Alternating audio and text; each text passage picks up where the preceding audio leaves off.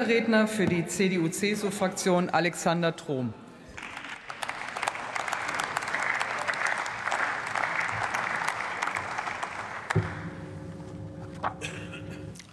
Sehr geehrte Frau Präsidentin, werte Kolleginnen und Kollegen!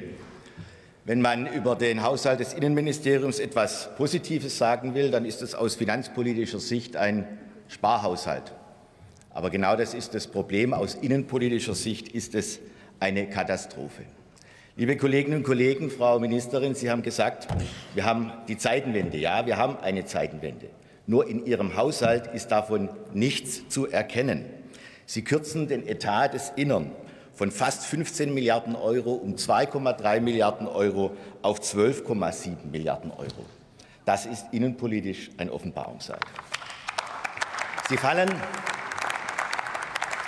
Sie fallen damit zurück auf den Stand von 2017 und nicht 2020, wo die Konjunkturgelder eingestellt wurden. 2017, und das war weit vor dem Krieg in der Ukraine, weit vor Corona, weit vor den Fluten. Und Ihr Vergleich mit der Finanzplanung, Frau Ministerin, wirkt schlicht hilflos.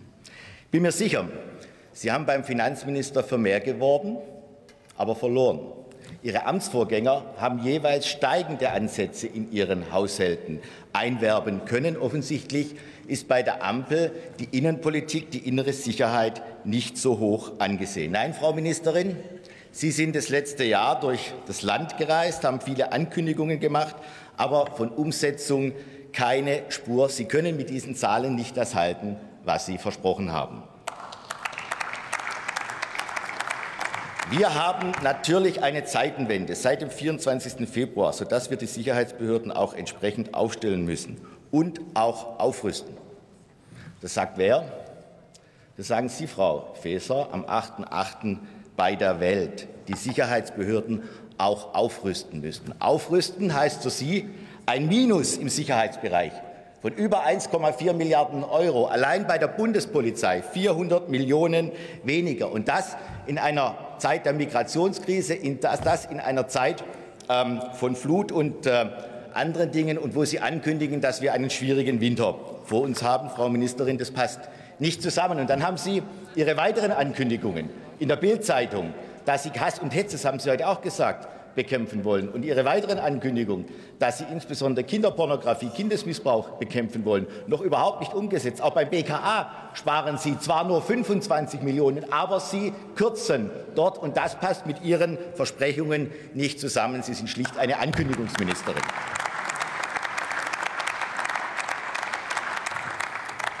Und Sie sprechen dann von einem Neustart im Bevölkerungsschutz, so jedenfalls die Erfindung Ihrer PR-Abteilung. Sie haben dabei bloß übersehen, dass der Neustart bereits 2019 begonnen hat. Ihr Neustart ist ein Fehlstart, weil Sie kürzen beim THW um 40 Prozent und beim BBK um 30 Prozent. Das passt nicht zusammen. Sie waren auf der Innenministerkonferenz dieses Frühjahr. Die Innenminister haben 10 Milliarden Euro mehr in Bevölkerung und Zivilschutz gefordert in zehn Jahren. Und Sie haben dem zugestimmt. Jedenfalls haben die Innenminister Sie so verstanden, dass diese Forderung von Ihnen unterstützt wird. Sie gehen zurück als nach vorne, und das ist nicht in Ordnung und nicht verantwortbar, meine Kolleginnen und Kollegen. Und nur ein kleines Beispiel. Sie haben irgendwann diesen Sommer davon gesprochen, dass Ehrenamtliche früher in Rente gehen sollen. Gerade da, wo es darum geht, Ehrenamtliche zu gewinnen, beispielsweise bei der Helfergewinnung für das THW, machen Sie eine Vollbremsung praktisch auf Null von 7,6 Millionen auf 0,6 Millionen im nächsten Jahr. Damit kann die Helfergewinnung nicht mehr in dem Maße stattfinden, wie es fürs THW und für einen resilienten Bevölkerungsschutz auch notwendig ist, Frau Ministerin. Ihnen war die Schlagzeile wichtiger, als tatsächlich Ehrenamtliche zu fördern und zu gewinnen.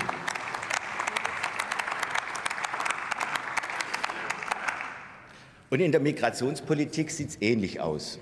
Sie sprechen immer so schön von einem Paradigmenwechsel, den Sie anstellen wollen. Dazu sollen die Integrationskurse für alle von Anfang an geöffnet werden. Der Haushalt sagt was anderes. Da werden die Mittel für die Integrationskurse gekürzt um 10 Prozent und für Migrationsberatung für Erwachsene gar um 23 Prozent.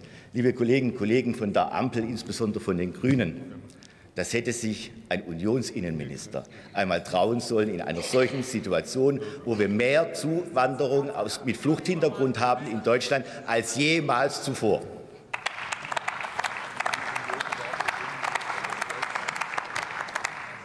Und dann, Frau Ministerin, verkünden Sie einen Durchbruch in der europäischen Migrationspolitik beim Gipfel der Innenminister im Juni. Und ehrlich gesagt, ich war zunächst auch äh, durchaus beeindruckt, allerdings im negativen Sinne, weil ich Schlimmeres oder Schlimmes befürchtet habe. Ein paar Tage später, nach Ihrer großen Pressemeldung, sickerte dann durch, dass sich die Innenminister Europas auf ganze 10.000 Menschen geeinigt haben wollen, die sie verteilen wollen. Liebe Frau Ministerin, das ist kein Durchbruch, das ist schlicht eine Luftnummer angesichts der Quantität.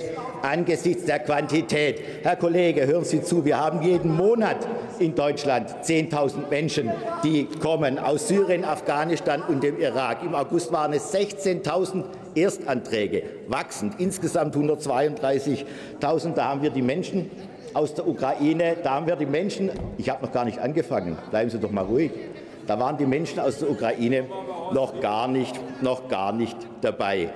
Die Länder, die Kommunen schreien Alarm, die ersten Turnhallen werden belegt. Sie sind sich dieser Realität offensichtlich in der Ampel und Sie, Frau Ministerin, auch nicht bewusst. Sie schreiben Presseerklärungen, wo Sie in blumigen Worten Danke sagen bei den Kommunen. Die brauchen Hilfe, die brauchen Unterstützung, sie brauchen vor allem eine Migrationssteuerung, die dafür sorgt, dass sie entlastet werden und der Zuzug nicht täglich stärker wird.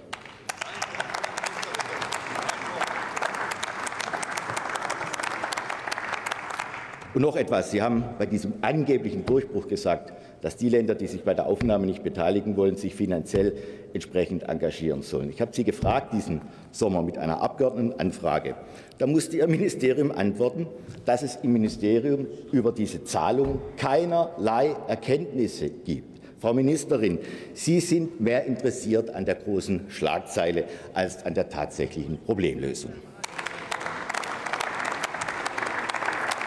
Und ungeachtet der Zeitenwende halten Sie an Ihrem Paradigmenwechsel in der Migrationspolitik fest, als ob wir nicht das Jahr hätten mit der höchsten Zuwanderung in Deutschland, als ob wir nicht den Krieg in der Ukraine hätten. Und dass Sie mich nicht falsch verstehen, wir wollen den Ukrainerinnen und Ukrainern helfen. Aber beenden Sie Ihre migrationspolitische Geisterfahrt. Sie fahren in die andere Richtung als alle anderen europäischen Länder. Dort wird nämlich illegale Migration begrenzt. Sie dagegen öffnen der illegalen Migration durch Anreize und Pull-Effekte Tür und Tor. Sie begehen damit einen Sonderweg in Europa, und das ist in diesen Zeiten nicht richtig.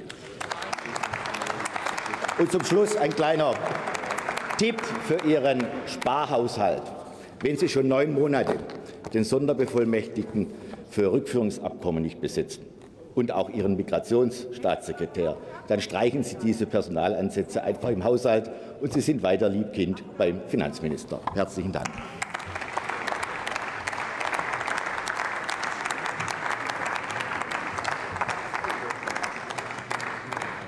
Nächste Rednerin für die Fraktion